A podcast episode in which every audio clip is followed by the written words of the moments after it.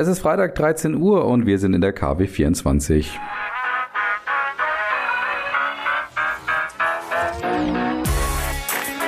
Brand Trust Talks Weekly, der inspirierendste Wochenrückblick aus Markenperspektive. So, liebe Hörerinnen und Hörer, willkommen zurück zu Brand Trust Talks Weekly. Es ist Freitag 13 Uhr und ihr seid zurück bei eurem Lieblingswochenrückblick aus Marketing und Markenperspektive. Wir sind, wie gesagt, schon in der KW 24. Das Jahr schreitet voran und natürlich habe ich wieder ein paar schöne Themen für euch vorbereitet. Es wird heute studienlastig. Ich glaube, ich habe drei oder vier Studien dabei, dann noch zwei Strategien bzw. Kampagnen und zwei Fundstücke. Also ich glaube, es ist eine übersichtliche Folge, aber ich glaube, sie ist trotzdem sehr, sehr inhaltsstark. In dem Sinne, lasst lass uns mal loslegen. Achso, ich muss noch einen besonderen Gruß an einige Studierende der Uni Bayreuth loswerden. Die hatte ich nämlich gerade in einem Workshop gemeinsam und ich habe ihnen versprochen, dafür, dass sie einschalten, also ich hoffe, ihr habt eingeschaltet, lasse ich einen spezifischen Gruß hier. In dem Sinne, schönen Gruß an euch. Los geht's jetzt aber mit den Themen. Und wir starten mit ein paar Zahlen. Die Zahlen der Woche. Und da müssen wir über eine Studie von McKinsey sprechen, die nämlich das Thema ChatGPT so ein bisschen auseinandergenommen haben, vor dem Hintergrund, dass McKinsey mal untersucht hat, was ist eigentlich der Produktivitätszuwachs, wenn dieses Thema künstliche Intelligenz und vor allen Dingen auch ChatGPT in der Art und Weise, also gerade generative KI, wenn das Thema eben weiter so voranwächst, wie es aktuell der Fall ist. Und dort hat McKinsey jetzt eine Zahl vorzuweisen, wo sie gesagt haben, der Produktivitätszuwachs wird umgerechnet bei 2,4 bis 4,1 Billionen Millionen Euro liegen, wenn eben die generative KI weiterhin so voranschreitet, wie das aktuell der Fall ist. Und damit sei eben gerade die generative KI nochmal eine weitere Verstärkung des grundsätzlichen Trends der künstlichen Intelligenz. Also andere Themen wie zum Beispiel Machine Learning hätten nicht auf die Art und Weise das Thema eben vorangetrieben, beziehungsweise derart auch für Produktivitätszuwächse potenziell gesorgt. Und das wäre eben bei der generativen KI nochmal anders. Und das liegt unter anderem daran, dass McKinsey eben abschätzt, dass einfach frei werdende Arbeitszeit für andere Aufgaben genutzt werden könnten, wenn eben ChatGPT oder eben generative KI einfach Routineaufgaben übernehmen würden. Und dort sehen Sie gerade auch Bereiche von Kundenservice über Marketing, Vertrieb, Softwareentwicklung, Forschung und Entwicklung. All diese Bereiche sehen Sie eben zum Beispiel gerade als Abteilungen, die von der generativen KI entsprechend auch jetzt profitieren könnten. Und Branchen dazu gehören zum Beispiel Finanzdienstleistungen, Medien oder auch Biowissenschaften, die gerade dadurch, wie gesagt, einige Themen auslagern könnten an die generative KI und dadurch einfach mehr Zeit hätten für wirklich wertschöpfende Bereiche. Interessant war dabei so ein Fokus auf das Thema Lehrkräfte, das Sie gerade auch gesagt haben und das als Beispiel genutzt genutzt haben, um das auch zu veranschaulichen, nämlich dass Arbeitsaufgaben an die KI ausgelagert werden könnten, um dann in dem Zuge einfach mehr Wirkung und mehr Wert auch in der Beziehung, in der Interaktion mit Schülerinnen und Schülern zum Beispiel darauf einfach Wert zu legen und dadurch eben, wie gesagt, den Wert des Lehrberufs nochmal aufgewertet werden könnten, wenn Routineaufgaben, wie gesagt, daran ausgelagert werden könnten. Und damit ist auch so ein bisschen die Kernerkenntnis von McKinsey, die sie eben in der folgenden Aussage zusammen kumulieren. Die Technologie hat das Potenzial, Arbeitsschritte zu automatisieren, Menschen von manuellen Routinearbeiten zu entlasten und so neue Freiräume für kreative Arbeit und Innovationen zu schaffen. Da sind wir mal gespannt, wie das bei uns vielleicht unser Arbeitsfeld auch noch verändern wird. Und weiter geht's mit dieser Kategorie. Die Marketing-Themen der Woche. Und da müssen wir natürlich über Brand Z sprechen, also die Kanter-Studie, die natürlich auch immer von mir auch heiß ersehnt ist, wo es natürlich darum geht, die Markenwerte, die globalen Markenwerte von einigen Marken auch zu betrachten. Das macht ja Kanter schon seit einigen Jahren inzwischen und untersucht dort unter anderem immer so knapp 20.000 Marken, auch in diesem Jahr nochmal, und haben dazu Marktforschungsdaten sowie Finanzkennzahlen ausgewertet und haben insgesamt auch 4,2 Millionen Konsumentinnen und Konsumenten befragt. Und herausgekommen ist eben dieses neue Brand Z-Ranking von 2023, das aber schon so ein paar Überraschungen parat hat. Unter anderem die, dass der Markenwert insgesamt im Ranking von allen kumulierten Marken etwas zusammengeschrumpft ist und jetzt wieder auf dem Niveau von 2021 liegt. Das heißt, dieses starke Wachstumsjahr 2022 war anscheinend ein Ausreißer. Wer steht an der Spitze dieses Rankings? Natürlich einmal mehr wieder die starke Marke von Apple und insgesamt auch sehr viele Technologiemarken. Apple hat auch nachgelassen, hat also sieben Prozent verloren im Vergleich zu letztem Jahr, hat sie aber trotzdem noch deutlich vor die Konkurrenz, wie zum Beispiel Google oder auch Microsoft auf den nächsten Plätzen gesetzt oder auch Amazon. Das heißt, hier sieht man, wie gesagt, diese Technologiefokussierung auch im Brand Z-Ranking wieder. Auf Platz 5 übrigens McDonald's, da reden wir gleich nochmal darüber. Aber wie gesagt, insgesamt muss man feststellen, dass unheimlich viele Marken in dem Ranking gerade auch verloren haben, unter anderem auch gerade die Technologiemarken. Die einzige Marke unter den Top 10, die zugelegt hat, war Coca-Cola. Und das ist vielleicht auch die gute Möglichkeit, mal um eben über Marken wie McDonald's oder auch Coca-Cola zu sprechen, aber auch über Fanta als Beispiel oder auch andere Fastfood-Ketten, die es in das Top 100 Ranking geschafft haben. Interessanterweise ist es nämlich so, dass unheimlich viele Marken, die gewachsen sind, also oder die wenigen Marken, die gewachsen sind, fast alle aus diesem Bereich der Süßwaren oder der eher fettigen Waren und so weiter kommen, mit dem man eigentlich nicht so wirklich gerechnet hat, weil man ja gerade auch sieht, wie viel Diskussionen sich um diese Marken auch immer wieder ranken. Und die Kollegen von Kante haben daraus geschlossen, dass dieses Thema anscheinend auch von den Marken durchaus ernst genommen wird und sie eben versuchen, sich gerade weiterzuentwickeln, also zum Beispiel gesündere Produkte anzubieten etc. Und das offensichtlich auch von den Konsumentinnen und Konsumenten gutiert wird und dementsprechend mit einigen Marken Markenwertsteigerungen hier auch belohnt wird. Was ist ja mit der hochgelobten Marke Tesla? Auch die hat es natürlich ins Top 100 Ranking geschafft. Allerdings nicht in die Top 10, ist aber natürlich die wertvollste Automobilmarke, hat sich also natürlich vor die ganzen auch hiesigen Autobauer wie zum Beispiel Mercedes und BMW gesetzt, die übrigens beide proportional zum allgemeinen Ranking-Entwicklung mehr als 20 Prozent verloren haben. Also auch dort zu den Verlustmarken gehören. Und auch insgesamt, wenn man nochmal einen Blick auf die deutschen Marken setzt, sind da so die typischen etablierten Marken dabei, wie zum Beispiel die Deutsche Telekom ist die erfolgreichste deutsche Marke in dem Ranking. Danach danach kommt die SAP, aber auch SAP hatte starke 49 Prozent verloren im Markenranking, ist trotzdem auf Platz zwei der deutschen Einzelwertung und das liegt unter anderem auch an dem Aktienverlauf in 2022. Da erwartet man aber, dass es nächstes Jahr auch wieder nach vorne geht. Ein weiterer Verlierer des Gesamtrankings ist übrigens Facebook, was unter anderem auch daran liegt, dass die Werbeeinnahmen im letzten Jahr bei Facebook eingebrochen sind. Also hier auf jeden Fall ein paar Überraschungen definitiv. Eben erstmal, dass viele Marken auch hier verloren haben. Und gerade, das war schon ein bisschen etwas, was aufgefallen ist, dass da so diese Fastfood-Marken oder eher ungesunden Marken eher zu den Gewinnern in diesem Ranking dieses Jahr gehören. Ja, bei der zweiten Studie in dieser Woche sind wir bei einer Studie vom Expertenrat für Technologiemarken angekommen, in dem unter anderem auch zwei Freunde dieses Podcasts, nämlich Jürgen Giedel, natürlich mein Partner hier seines Zeichens, und auch unser Podcast-Freund Professor Carsten Baumgart, zwei der Initiatoren dieses Expertenrats sind und auch zwei der Studienautoren sind, die gerade eine sehr spannende Studie zum Thema Technologiemarken rausgebracht haben. Und in dieser Studie haben sie einmal untersucht, wie sieht's denn eigentlich mit dem Markentransfer aus? Das heißt, was würden eigentlich Konsumentinnen und Konsumenten erwarten, wenn Marken denn in einen neuen Bereich reinwachsen? Und welche Bedeutung hat dort die Markenstärke, also die grundsätzliche Markenstärke einer Marke? Und wie viel Bedeutung hat auch, dass die Marke aus diesem Bereich hier letztendlich kommt? Also stellt euch Folgendes vor. Apple würde jetzt einen Kühlschrank machen, einen intelligenten, technologisch hochwertigen Kühlschrank. Würdet ihr den eher von denen kaufen oder vielleicht von einem klassischen Hersteller wie zum Beispiel Beispiel Bosch, Siemens, Miele und Co. Und dort ist der Expertenrat für Technologiemarken durchaus zu sehr spannenden Ergebnissen gekommen. Es ist nämlich anders als bei vielen Studien, die man dort immer wieder auch sieht, dass doch diese tradierten Marken oder diese originären Marken aus den jeweiligen Bereichen doch zu den Gewinnern in dieser Studie gehören. Sie haben auch Automobilmarken untersucht.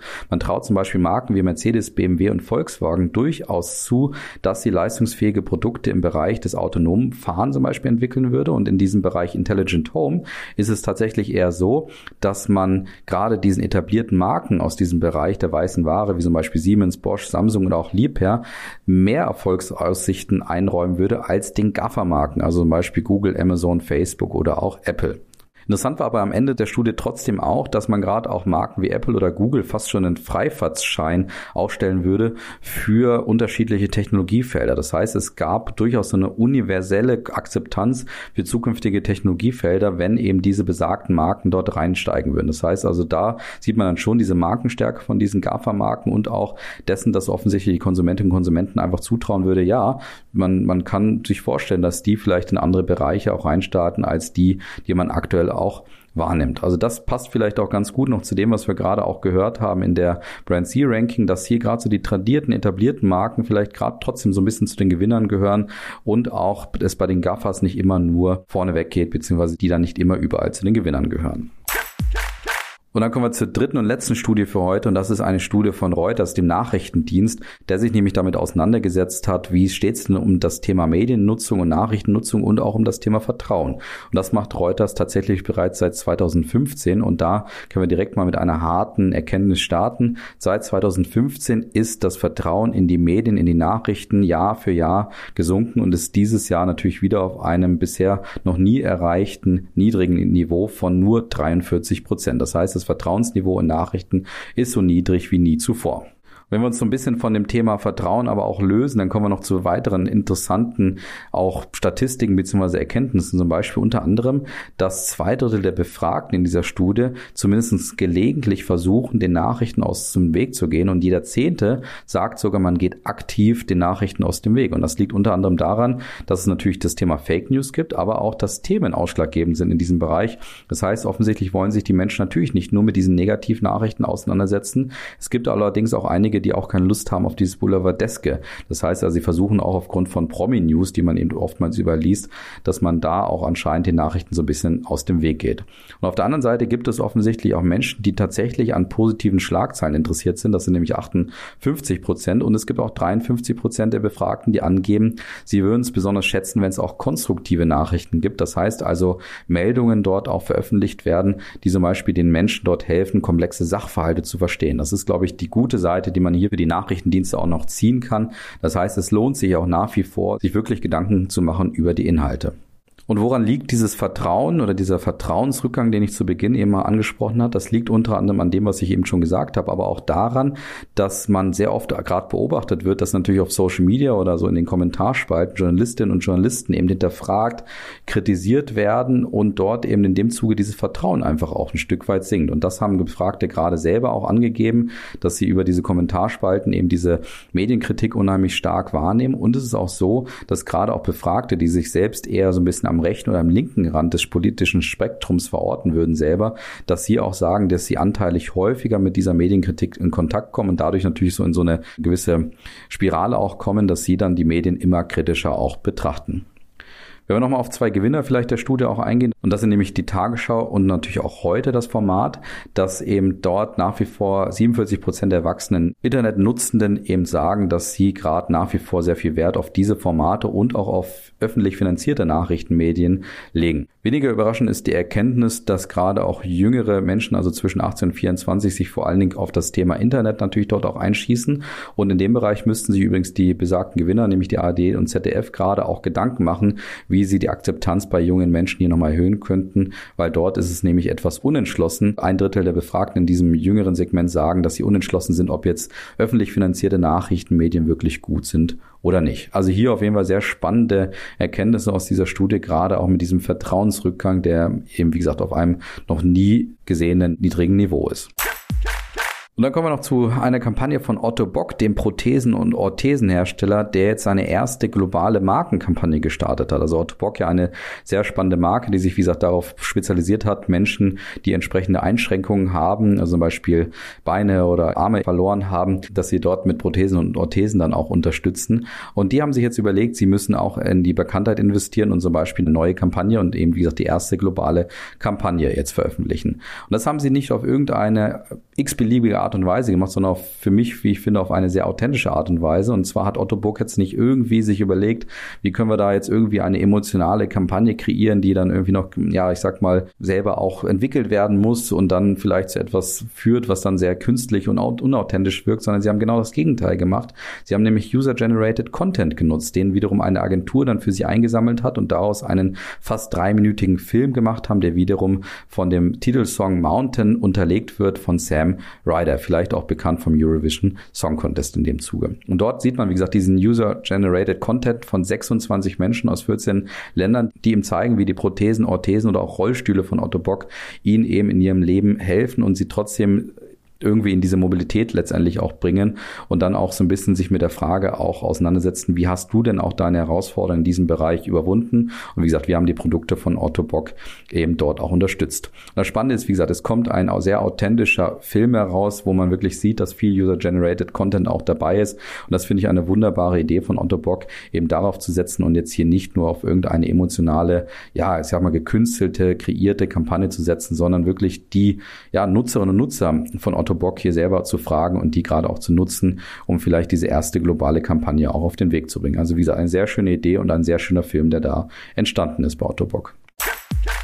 Und dann kommen wir zu VW, die dieser Tage ihre neue Strategie herausgebracht haben, die bis 2026 gelten soll und die auf den Namen hört Accelerate Forward oder Road to 6.5.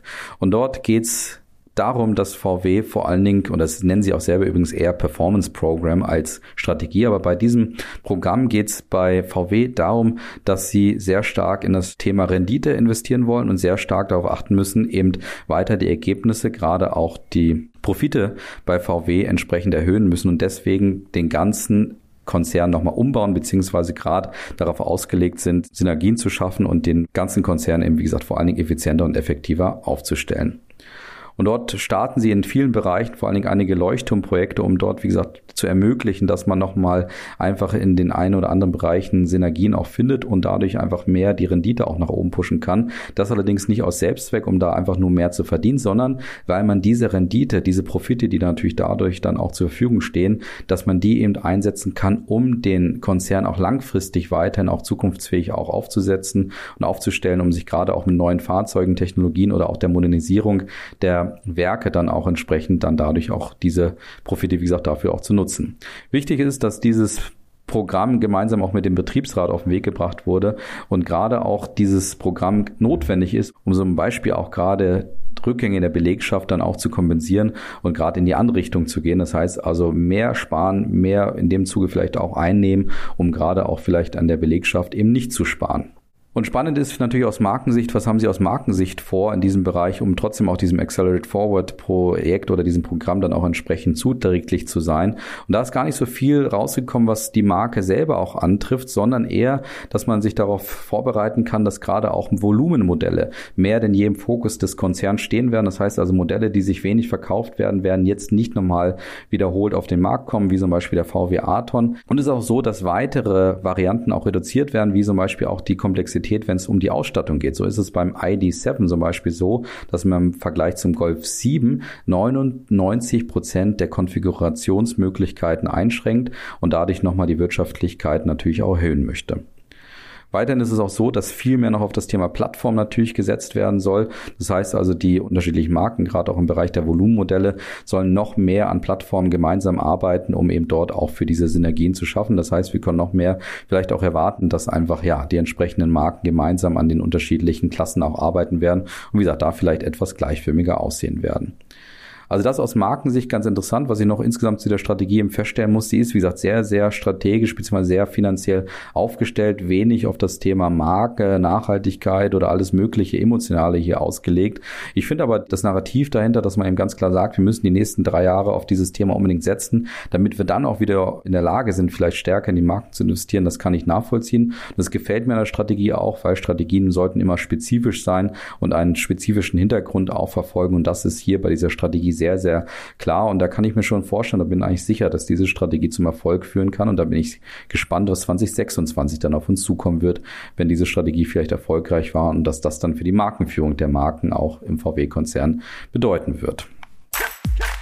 Und dann kommen wir noch zu den zwei Fundstücken zum Abschluss. Die Fundstücke der Woche. Beim ersten Fundstück sind wir bei Asterix und Obelix angekommen, die nämlich pünktlich zu den Special Olympics, die ja nächste Woche beginnen, dass dazu eine Edition jetzt neu rausgebracht wird von einer Agentur, die sich darauf spezialisiert hat, diese Edition, nämlich Asterix bei den Olympischen Spielen, nochmal in einer einfachen Sprache auf den Markt zu bringen. Dazu gibt es allerdings nur 20.000 Stück, die erstens die Athletinnen und Athleten der Special Olympics bekommen werden, also sie werden unter ihnen verteilt und die sind auch im Webshop des Veranstalters wiederum erhältlich und diese dieses Besondere, wie gesagt, an dieser Edition ist, sie ist in einer sehr einfachen Sprache gehalten, damit gerade auch zum Beispiel Teilnehmerinnen und Teilnehmer, die eine geistige Beeinträchtigung haben, das heißt, die vielleicht mit den klassischen Asterix-Heften nicht so viel anfangen können, dass die auch hier dran teilhaben können und eben Asterix und Obelix bei den Olympischen Spielen eben auch mal lesen können. Eine wunderbare Idee, die natürlich wunderbar zu der Idee der Special Olympics passt und von daher glaube ich hier absolut verdientes Fundstück heute.